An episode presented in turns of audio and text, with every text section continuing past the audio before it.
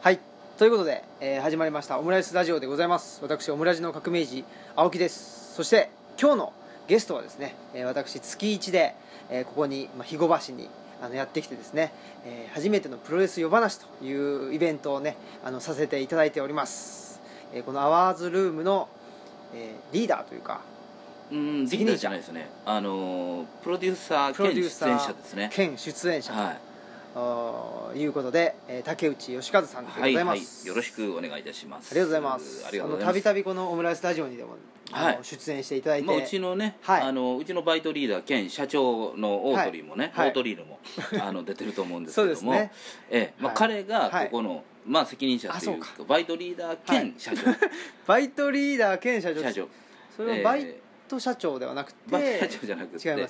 一応まあバイトみたいはない。ことを全部いやりながらうん。社長業もやると、やってらっしゃる。で僕は、まあ、プロデュース兼、まあ、はい出演者として、はい。あのやってると。まあそういう組み合わせなんですね。基本的に言えば、はい。まあ、それでバランス取ってやってるんですけども、うん。まあまあ、あのそういうことはまあちょっと置いといても、はい。あのまあ、とりあえずあのオートリールも私も、はい。あーまあ喋りながらまあいろいろやるというタイプなので、はい。まあ、このラジオにもね結構出させていただいているというありがとうございます。こということですありがとうございます、ということなんですけども、えーとですねあのー何を言おうとしたんだっけな？あ。あそうそう。あのオムライスラジオを、あのーやっておるということとですね、ええ。あの初めてのプロレス夜話うん。自体をですねうん。あのネット配信してほしいとほうほうほうほういう意見もあったりしてですね、でまあそれだったらうん。ネット配信、まあ、あのニコ生とかいろいろある、ありますし、ええありますよね。あの竹内さんも、まあ、この「アワーズルーム」もですね、ええ。毎週月曜日にやってますよマンデーナイトアワーズというのをやられてえいるんで、うん。えーまあ、ニコ生にするノウハウというかそれはあの、うん大鳥さんに伺えば、はい。まあいいんでしょうけど、ええ。まあ、せっかくこのオムライスラジオという場があるんでですね、ええ。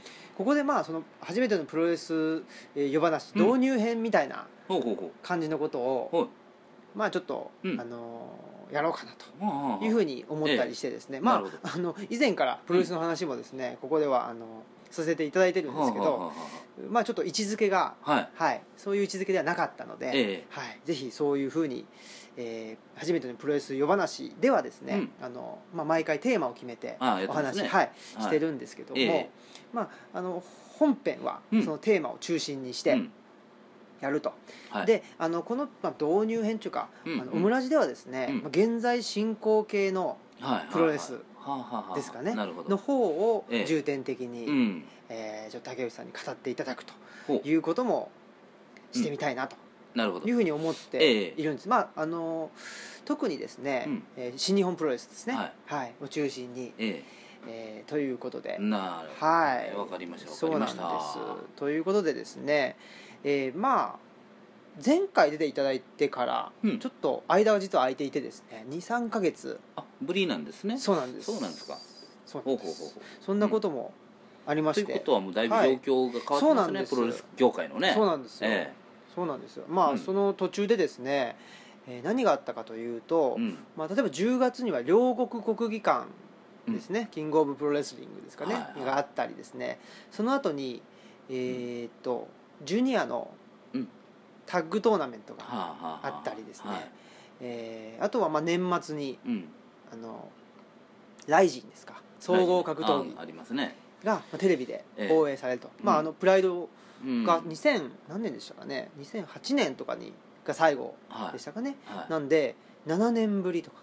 そど。のぐらいぶりにですねやるそというニュースも、まあはい。だからあれですよね。本当その7年ぶりって聞くと、はい。総合格闘技の、まあ、台頭がですねプロレスをこうなんかまあ氷河期に追いやったわけじゃないですか。そうですね。言ってみたら、うん。でその総合格闘技がまあテレビ中継されなくなって7年。はい。その7年の間に逆に言えばプロレスがねここまで流星を取り戻すというね、はい。まあ、それは新日本、まあ、棚橋はい。選手とかの頑張りによってですね、まあ、今のこういうね流星、でやっぱりこのプロレスが、まあ、また再びこの勢いを取り戻したらね、はい。そのどうなんですかね。やっぱそのインディーズも含めて、うん。やっぱプロレス業界自体がやっぱりちょっと元気になってくるもんだなとか思って、だから要はそのインディーズのマニアファンもね、はい。今まで片身の狭い思いしてたんだけど、うん。その業界的に盛り上がってきてプロレスのファン層が広くなっていくとね、うん。そういう人たちにはい。実はこんなプロレスもあるんだよということを知らしめたいっていうかね、自分たちが応援してるインディーズの良きレスラーをですね、はいやっぱりみんなに見てもらいたいという欲求があって、うんうん。そのファンの熱みたいなものがですね、やっぱりそのうん全体のファン層に伝わっていくというか、うん。それでまた新たなファンがまたインディーズに行ったりとかねはい。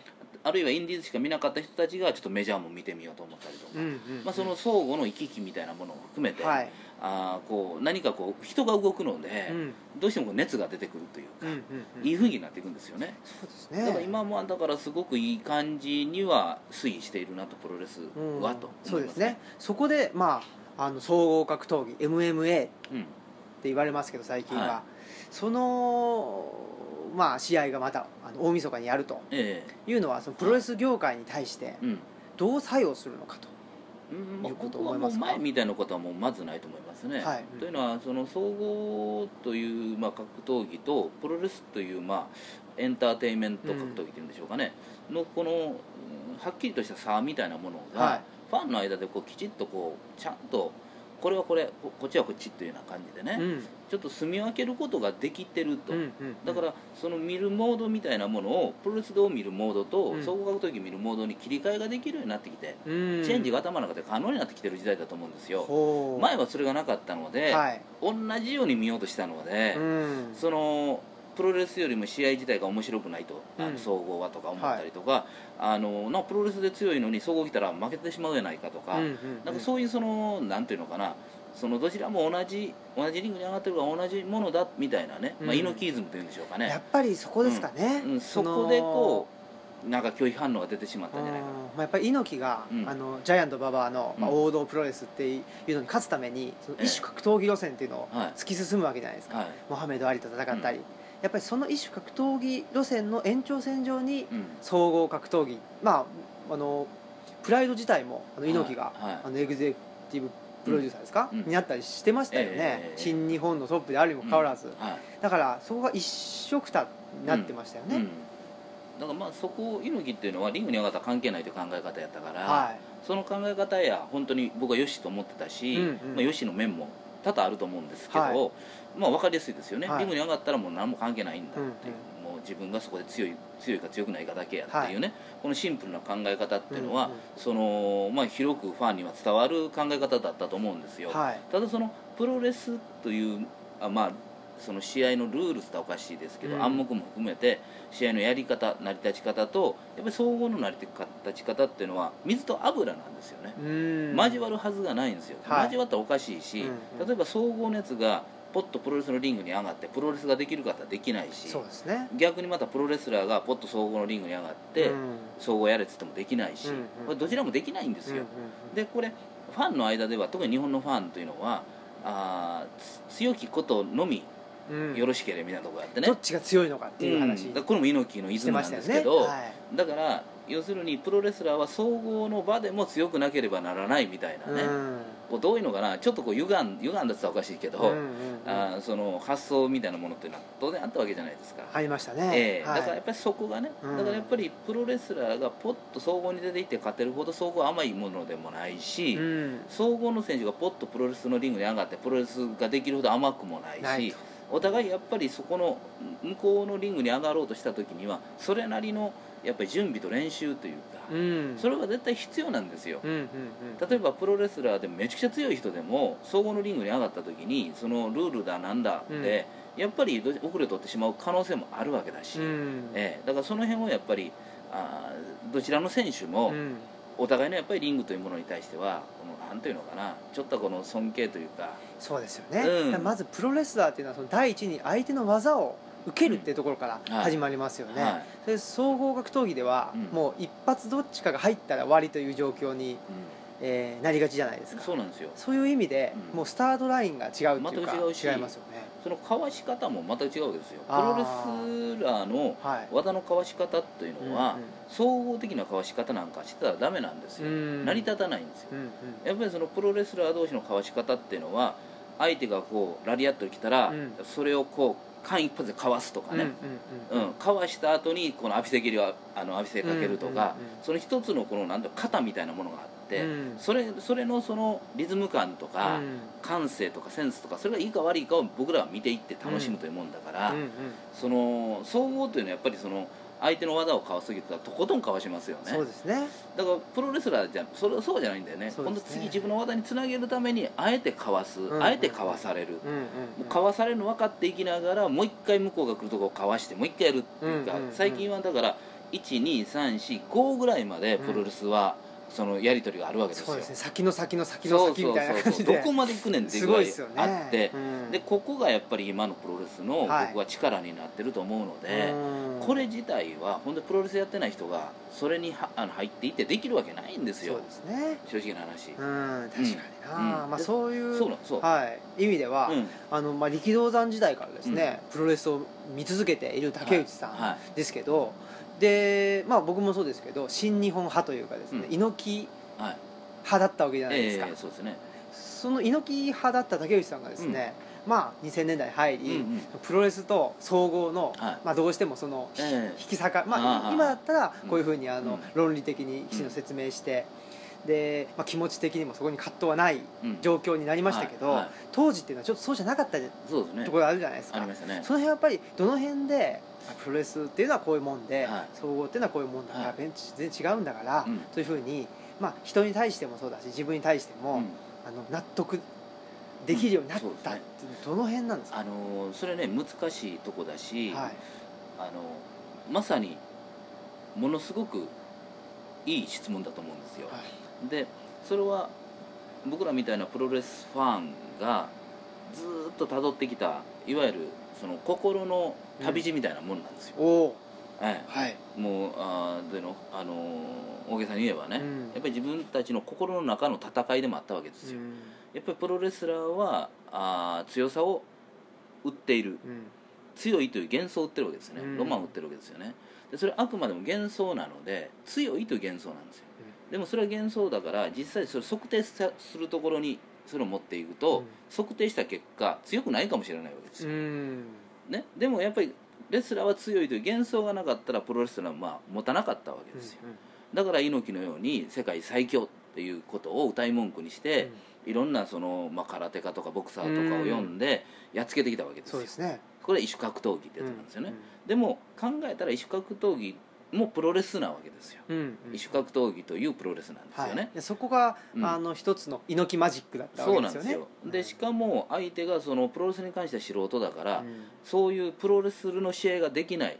だからぎこちない試合になる、うんそれが真剣味になってたわけですよ、はあ。うん。でそれも猪木がそう真剣味に見えるように引き出してたっていうのもありますよねええ。あだからど独特のはい。なんか緊迫感みたいなのが出て、見てる人がやっぱり心惹かれていったわけですよね、うん。今までの従来のプロレスにはないものだとういうこと、ん。ただプロレスをよく知ってる、まあ、馬場さんとかからしたらね、はい。もうあれはまがいもの邪道だっていうことでね、うん邪道プロレス。本当に、はい。あのね電流爆破マッチと変わらないという考え方じゃないですか、うん言うてみたらね。そうね。うん、ただここがそのまあ馬場さんの王道プロレスの限界なんですよ、うん。まあこれね、まあ、総合プロレスそれを見てどう思ったかという僕のあの答えを言う前に、はい。あのここも言っとかないといけないんだけどプロレスというのはプロレスのリングに上がった全てのものがプロレスなんですよ、うんええ。はい。だからそこでボクシングの試合してもプロレスなんですよ、うん。僕あのプロレスのリングに上がる以上は。はい。だからリングの中で展開されるのは電流爆破であろうが何であろうがプロレスなんですよ。うん。だからそれを邪道とか邪道じゃないとか王道とかいうこと自体が僕からしたら間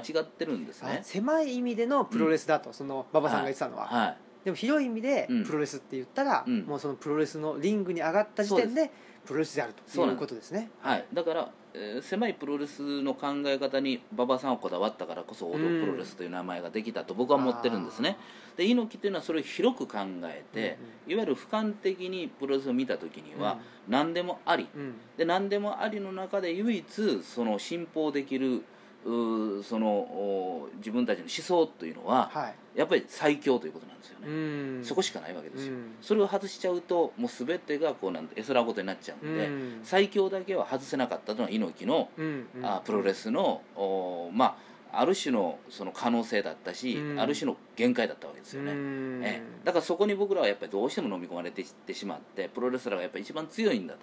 異種格闘技で猪木が作り上げてきたこう歴史伝統みたいなものは、うん。レスラーは守っていかないといけないんだという考え方だったので、総合とかできてあのやらやるようになった時にはそこにプロレスラーが出ていって勝たないといけない。そうですというねそういう十字架をね、どうしても背負ってしまったんですよ。はあ、やっぱりまあよく言われることですけど、あの馬場さんのプロレスというのは、まあ、その対内的というか、プロレスうん。まあ悪い言い方するとプロレス村っていうか、で、はい。あのまあ、リングの上で戦いを戦いを見せる、それが全てであるはという言い方だったと思うんですけど、猪木の場合は対世間、うん対外的にプロレスっていうものをはい。見せていくとえいうことだったと思うんですよね。はい。でその時にねまあだからある意味でえうん。あの対外的、うん。その世間が求めているだってい。うのが、はい。最強っていう考え方だったっていうことでしょうね。そこでしか食いつかないんだ。うん。やっぱりレスラーは最強であるべきだと、うん。うん。であの馬場さんは大きなやつがリングに上がって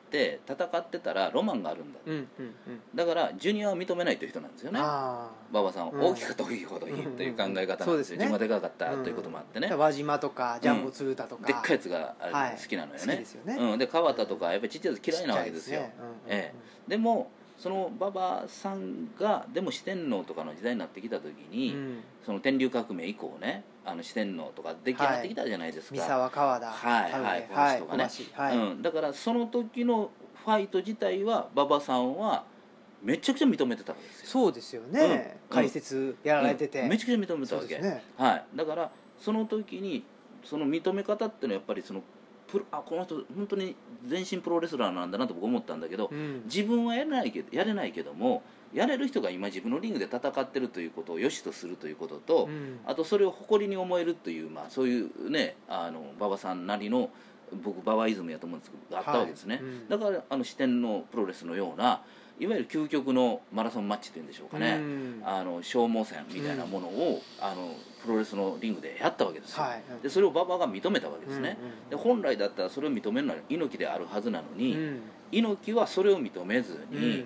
その小川選手とか使って、いわゆる掟破りのうん。ガチンコみたいなものを仕掛けるというところにはい。新たな何か自分の、うん。なんていうのか思想を求めていったわけですよね。そうですね、うん。まあ、やっぱりなんかその最強っていうのをリングのうん中で決めるっていうのうん。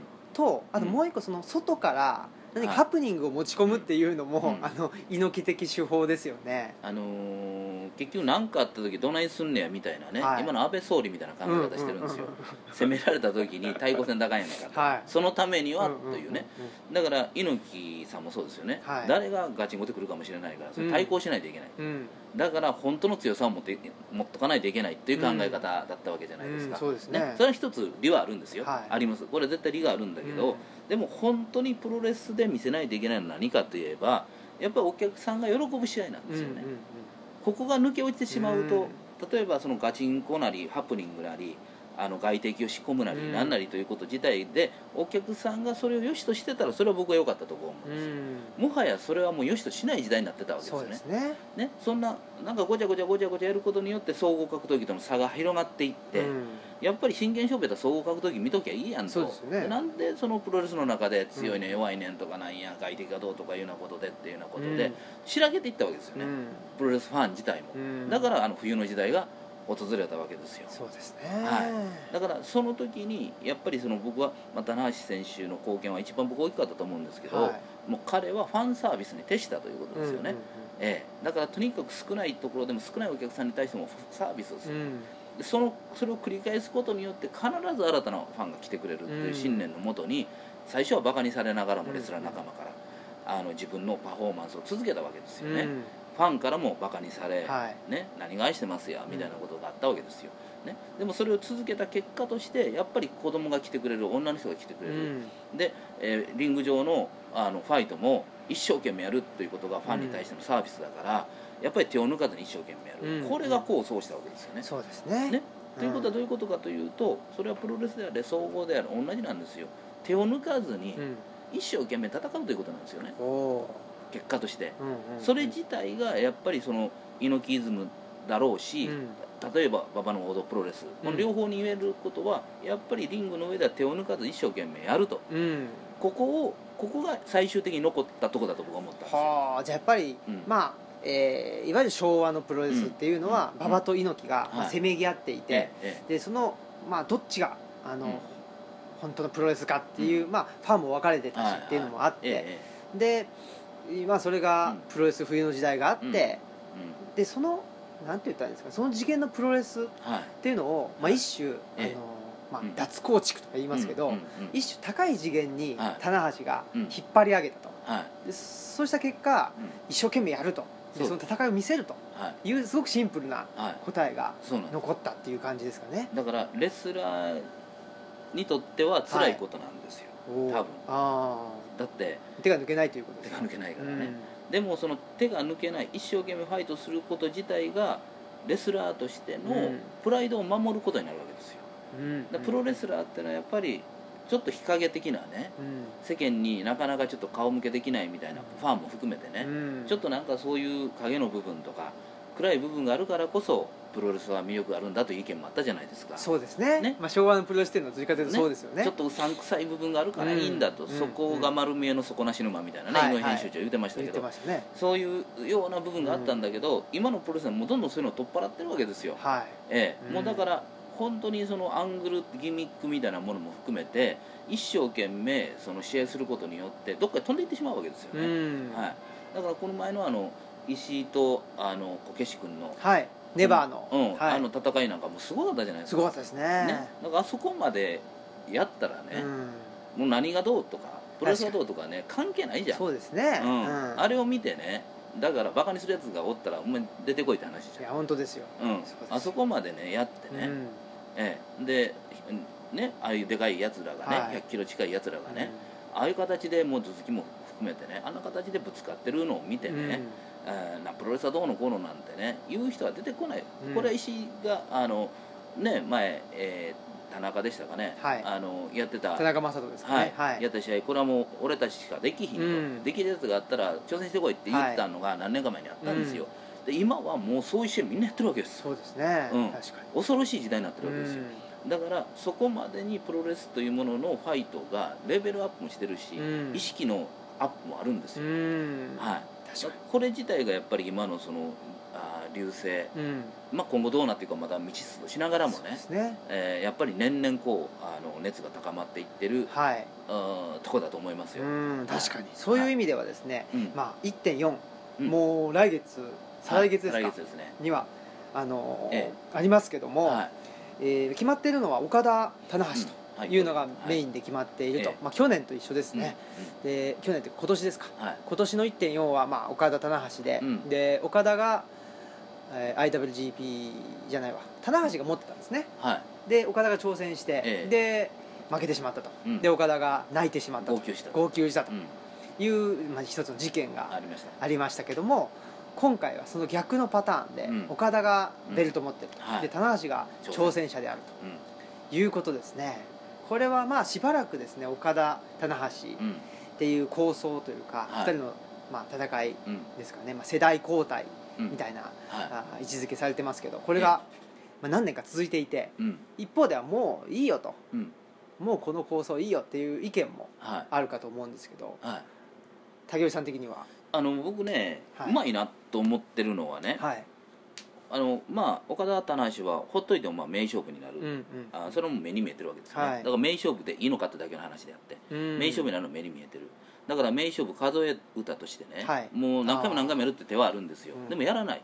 やる時はやっぱりドームとかあここというところでしかやらないじゃないですか。でっかい会場でしかね。まあ、基本的にやらない、うん。そこでしか。しかも年にまあ1回ないしは2回というね、やっぱりこのその回数の少なさがね毎年毎年やってるんだけどもやっぱもう一回見ようかという気にさせてるところやと僕思うんですよ、ええ、もうええかというのは、は気持ちとして分かるんだけども、もうええかと思いながらも僕なんかもそうやけど、はい次はどんなんかな？はい。ちょっと見たいなって気になるわけですよ。そうですね。うん。うんうんうんうん。だからこれはやっぱりこのなんていうのかな安売りをしない良さみたいなところ、つまりファンサービスとしてどんどんいいカードを出しますよということをしてるんだけども、うん。ここという試合はやっぱり、うん。ここという時に取っとくというちゃんとしたその計算ができてる。あー。一つのうん。まあ軸がうんきちっとしているはい。という感じですかね。ですよね、はい、で例えば AJ が中村慎介とそうですね。一個前をやるでしょ、うん。今度はだからそちらの方にこう、インターコンチで、ねね初対決ですけど。行くじゃないですか、はい。うん、ほんだらまあますますその岡田と棚橋自体が IWGP っうん。てなるんだけど、はい。まあ、そこにその内藤が入ってくるかどうかっていうことですよねえー、とどこにですか？その IWGP の中にね。ああ、今後ってこと今後ですよ。だって棚橋は挑戦してこい。とはい。言うとるじゃないですか、言ってますね。からね。うんうんうん。だから要は内藤が食い込んでくる可能性あるわけでしょ、はい。はい、だからこの三つどもえになれるのかどうかが、うん。まあ、来年以降の新日本のちょっと一つのうん。なんかまあ僕はうん。あのふ踏み台というかはい。なんかあれなんのステイステイシストはすごい内藤に申し訳ないんだけうど、ん。なっていくんじゃないかなって思うんですよ、まあ、はい。えー今年の場合はえー三つどもえという意味では、うん。えー岡田棚橋 AJ っていうのではい。やってましたね、やってで、ね。えーまああのー僕が見てる限りで岡田 AJ のうん試合の素晴らしさっていうのはいが、はいはい。もう毎回やっても素晴らしいと。えええええいうもうどんどんどんどん、えうん。あのーレベルアップというか、うん。していくと、うん。この前はここで決まってたのにそれも、はあのー読み切ってまた返すのかっていうような戦いになっていったと、ええ。だからまあハードルがすごく上がってるうん。中で、棚橋岡田というのが出ると、うん。でそこで AJ がインターコンチにはい。挑戦してうん。紳助と戦うと、はい。まあ去年はあ今年か。は紳助と,、えー、といぶしですかね、でやったりして、はい。でその前が、えー、桜庭でしたっけ？うんそうです。ですかね。はい。だからまああー IWGP ヘビーで軸はしっかりしといて中村慎介が、うん。まあ、自由なことをするような、まあ、構図っていうのははいはいはいはい。できてると思うんですよね、そういう意味では、じゃあ AJ はこの後ですねインターコンチ挑戦して、うん。まあ勝ったらインターコンチうん。巻くでしょうけど、はい負けた場合はまた IWGP ヘビーにうん。行くと思うんですよね。うんだからねはい。だからちょっとそれは考えがたいんですよね硬い。うん。硬い。考え硬難いですね。だからまあ基本的に言えば1個マヨンはやっぱり AJ は勝つだろうなと思ってるんですよ、はい。うん、そうでないと次が見えない、そうですね、うん。見えないんですよ、うん。だから勝ってはい。勝った上でまたもう一回 IWGP にどっかでっていうようなチャンスをね、まあ、例えばダブルタイトルとかも含めて、そういうことはあるかもしれないんだけじゃあど後藤選手が言った統一戦みたいなのが。あるかもしれないんだよ。だからその紳助に敗れた AJ がじゃあ IWGP っていうことっていうのはなかなか AJ ゆえに難しいなと思うんですよ。う。ん AJ が IWGP 戦線をずーっとね自分もチャンピオンになったりとか、はい。まあ、そのずっとそこでやって活躍してた人でしょ、それがインターコンチに挑戦して、はい。負けたからもう一回じゃあ IWGP ってなってくると、うん。IWGP ってインターより下かいみたいなねイメージにどうしてもなるんでうん。逆に言えばあの AJ というものが強烈すぎるので、うん。逆にそういう戻り方はできひんなと僕は思ってるんですよ。はあ、うん。どっちかというとその IWGP とインターコンチが、えー上下っていう格じゃなくて、うん。あの価値観が違うっていう状況ですよね、今は、はいはいはいはい。そうそうそそれを、うんじゃあひ一つの価値観にうん。また戻すという、ういうような考え方もあるということですよ。ほう、うん、だからただそれをやった後次どうなるのかと結局全日本みたいに三冠チャンピオンみたいにうん。統一した結果もう一本のベルトとしてやっていくしかないみたいなね。はい。ようなことになったりするじゃないですか、しますね。例えば今回 UN だけやりましょう、はい。今回はだからねアインタだけやりましょうみたいな、うん。そのそういうやり方っていうのはなかなかできないじゃないですか。そうでしょうね、まあ WWE はやりましたけどね、はい。それを。やりましたけど。いやもう WWE も前は WWE チャンピオンと世界ヘビー級チャンピオンと2つあったわけよ、でも WWE の方が WWE 以内のチャンピオンなんだけ一番上なんですよ。うん。ヘビー級世界ヘビー級は下なんですよね。でこれが一回統一されて、は一回まあ統一されてまたバラバラになったんだけど、うんうん。また今統一されたまま一本になってるわけだから WWE 世界ヘビー級チャンピオンっていうわけです、はい。今は。うんえうん。だからあの IWGP とインターコンチでもうだから決定戦というかんダブルタイトル戦やった時には勝った方がその一本にして一本のチャンピオンベルトにするというようなことをうんしかないんかなと思うわけ、はは、これはちょっとうん。注目ですね、これもまた、うん、だからでしかも今のそはい。のプロレスっていうのは、そんな試合で引き分けっていうのは基本的にありえない状況やからうん。あーどちら両かが者場外で引き分けもこのご時世ないですね。決着はやっぱりつけないと、うん、なるでしょ。はい、ええ、だからまあそういうことも含めてあのただあの今回の1.4あー、まあ、唯一誤算とすればいぶし欠場。そうですね。無期限欠場。これが一番痛いんですよ、確かに。でこれねあのー僕の読みでは、はい。桜庭がライジンに一回出て、はい。そこで勝利をして、うん。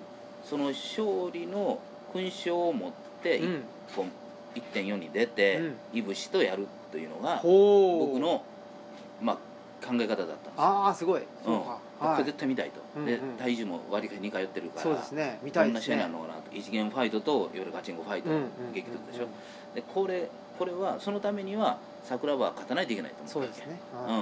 うん、でそれ勝っていぶしってなったら、うん。これ本当にサプライズで確かに。1.4ガン盛り上がるそうですそねのいぶし君がちょっといやそうなんですよ、うん。あの桜庭選手がうん。1.4出るって言ってましたけど、はい。はい。浮いちゃってるっていうかうん。誰とやるのかなっていう僕感じになっねちゃってるんで、桜庭が勝てばあのライジンで勝てばね、はい。勝てば石井っていうのはあるんじゃないかなと思ってるんですよ。まあ、でも形容すないですよ。うん。あると思う。絶対そういうのもあるある。わ、うん。うんと思ってる僕は僕はよ、はあいやないかもしれないけど、はい。僕はそういうものはあるかもしれないええ、だから要するに1.4は確実に全てのタイトルマッチをやりますから。やりますね。えネバーも。えうん。ネバーは石井と本間でやって石井が勝ちましたからね、はい。この前。はい。でまだ決まってませんからね、え次1.4はでネバー誰かやるのかと、うん。誰誰まあだからあのーまあ田中君を呼ぶかもしれないしそれは分かんないけど、まあうん。誰かもやるじゃないですか,、はい。だからその時に桜庭がやっぱり総合で勝つかどうかが大きなおあけぼのもそうですよ。あけぼの出ますね。出ますやんか、はい。あれ勝つかどうかですよ俺勝ったらね1.4出ると僕あら。面白いですねこれは、あけぼの全日はやめましたからうん。ね、勝てばね。はい。えなんでやめたかっつったらやっぱりはい。新日本に行くために俺俺やめてると思うんだよな。その代わり条件としてやっぱりそこで勝たないといけない、す。すごいですね、う馬場素子さんから馬場さんの乗ってたあのキャデラックをいただいたにもかかわらずやめましたからね、よくやめさせてくれましたね、ええええ。そうか。うんと思うんですよ。だからやっぱりライジンに、はい。桜庭とあけぼのプロレスラーが出るんだったら、うん。彼らにやっぱりその求められてるのは勝利ですよ。うん。絶対そうです、そうですね、はい。そうかすごいですね、うまあ、最後に、んうん。えーまあいろいろとあのお聞きしたいことは他にもたくさんあるんですけど、はまあ、さあのちょっとねあの、えっと、お名前の出たですね内藤選い、手。内藤。内藤パレハはい問題ってありまして、両国で、あれどうでした？僕は大好きですよ。やっぱりイト最近僕の中で一番フェイバリットだもん。はい。いや、そのイト選手は確かに、すごく面白くて、あのなんていうんですかね。ああいう、あのだらっとしてて、で急にガバッと素早い動きするっていう、あれすごく緩急がつきましたよね、すごく面白いんですけど、パレハの、まあ、えー、イーイーィルですか、はい、鍋ちゃんですけね、はい、はい。かがでしたパレハ誰だっ誰かなってなんか思ってたとかあありました？いやーだからね要はまあなべちゃんだったということ自体ががっかりでもないしサプライズでもないっていうだけのうん。話なんだけど、はまあ僕はあの例のおなんですか STO ですか、はいはい。あれはすごいなと大外刈り大外刈りあれはすごい、はい。と思ったので、うん。まああれだけでいいなと僕は思ったし、うん。ただあの本格的にふ大阪で、はい。まあ、出たじゃないですか出ました出ました後藤選手と。イービルはいかがかなと思ってるんですよ名前僕もそうです全く、いいビルって言っちゃったら、もうちょっとこの先あのなんていうかどん詰まり感ありますよね。だからそこなんですよ。僕もそうそう思ってます。イービルやる人って悪党じゃないじゃないですか。悪、はい。悪い人はイービルってやんないよね 俺そんなできひんよ。そうです悪い人は。言ってたわ分かりました。やりますということ引きで受けちゃったわけですからね。いい人やんって思って。なんかすごいいい人やなと思って。悪悪い部分がさ。しかもなんかあの目の周りにあの、なんか昔の近鉄みたいにそうそうそう。なんかね。黒いの塗ってますよね。ちょっとなと思ってね。確かにな、うん。だからあのちょっと WWE を意識しすぎてる感じはするんですよ。そういう意味では。んんんキャラクターナイズされすぎちゃってるっていうのありますね WWE 自体が新日本の真似してるわけだから、はい。新日本はやっぱりもっと新日本らしさを出していくっていう方向にねね。あの行ってほしいかなと、やっぱり名前までイービルにしちゃうと、うん、ちょっとダメですよね。今の人ってファンっていうのもみんな分かってるわけやん、はい。あそれもこれもってねキャラもねあキャラだねっていうのが、はい。これみんないわゆるその受容するうん。心の広さはあるんだけど、ありその心の広さで受容しながらもあこの人こんなん言われてやってんねやな自分が好きでやってるのじゃないだろうなっていうのがあるじゃないですか、ありますね。自分好き。だから内藤君が良かったのはもうこれねそういうキャラにお前なれって言われてるよりも俺もそうするって言うってなったような気がするわけよあのそうですよね。今のキャラをね。あの会社批判というか,、うん。その前田の、うんはい猪木批判じゃないですけど、えええあ棚橋だったらはい。何をやっても許されるのかとうん。いうようなことを言ったわけじゃないですか、はい。そういう会社批判があっての、うん。あのキャラチェンジというか。そうなんですよ。それしかもだんだんと変わってきましたしね。そうなんですよ。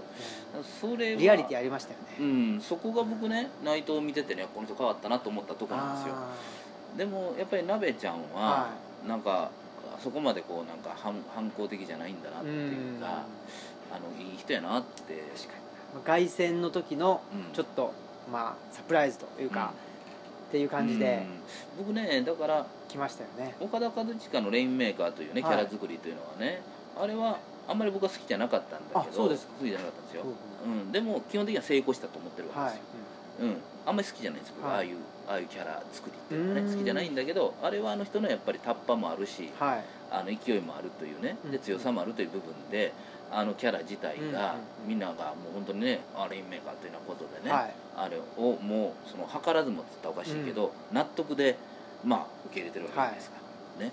でそれはバカにして受け入れてるわけじゃなくて、うん。納得してるあレインメーカーやそうですね、ねそのそのなんていうのおお出た、うん。みたいなまあ、感じで、それを受け入れさせたのもあのの実力でしょうし、はい。はい。あの逆にいいビルっていうのはそうじゃないんだよね。だちょっとやりすぎちゃってますようね、んうん。だからまあそこだけちょっと僕は。はい、はいうん。はい。まあ、そういう意味ではですね、えー今日の本番では、うん。あの全日本プロレスについてと、はい。まあ、さっきもジャイアント馬場と猪木の,、はいあの違いというか、うん。あれもありましたけど、そんなところからですね、はい。えーそれプラスあの、うん。優勝予想優勝予想ですか、はい。あのえータッグタッグリーグですかね、うん新日本プロレスの、それで、まあ、今言った内藤とパレハのタッグも出ますし、今日全日本っていうテーマなのにいいんですか？それは。いやその前にですねちょっと優勝予想っていうのをちょちょろっとしてあで入っていこうと、はい。やっぱりそういう予想っていうのもですね、あのリクエストいただいてます了解です。予想しましょう、はいっていう感じなんです。わかりました。はい。ということではいですね、また、うん。ぜひあのこの現在進行形のプロレスについて、うん。えー語って、はい。で本編ではテーマについて語るわかりました。ということでよろしくお願いいたします、はい。お願いいたします。ということで本日のお相手は、えーオムラジの革命児青木とえー竹内義和でございました。ありがとうございました。ありがとうございます。失礼します